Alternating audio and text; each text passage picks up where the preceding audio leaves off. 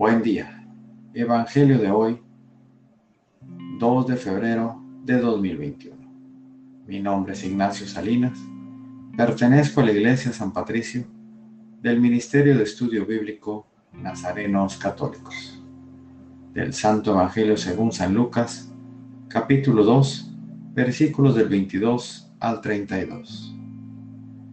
Transcurrido el tiempo de la purificación de María según la ley de Moisés, ella y José llevaron al niño a Jerusalén para presentarlo al Señor.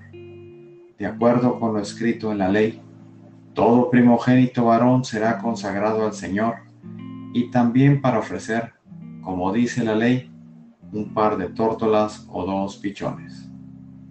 Vivía en Jerusalén un hombre llamado Simeón, varón justo y temeroso de Dios, que aguardaba el consuelo de Israel en él moraba el Espíritu Santo, el cual le había revelado que no moriría sin haber visto antes al Mesías del Señor.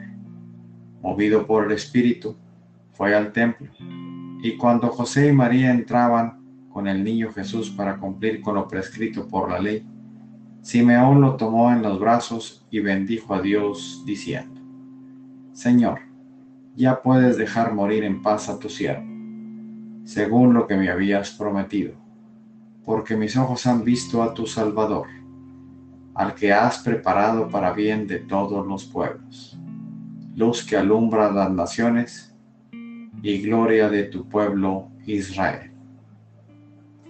Esta es palabra de Dios.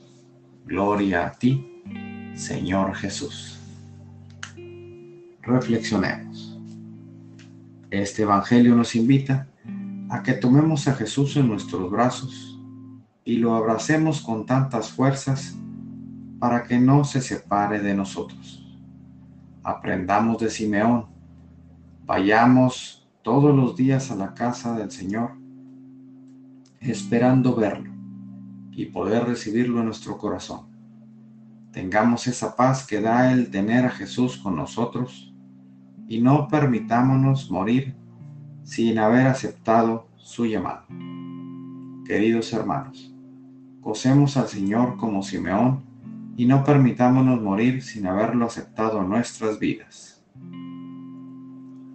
Propósito de hoy, aceptemos a nuestros hermanos y regocijémonos de poder llevarles momentos de alegría, paz y bienestar.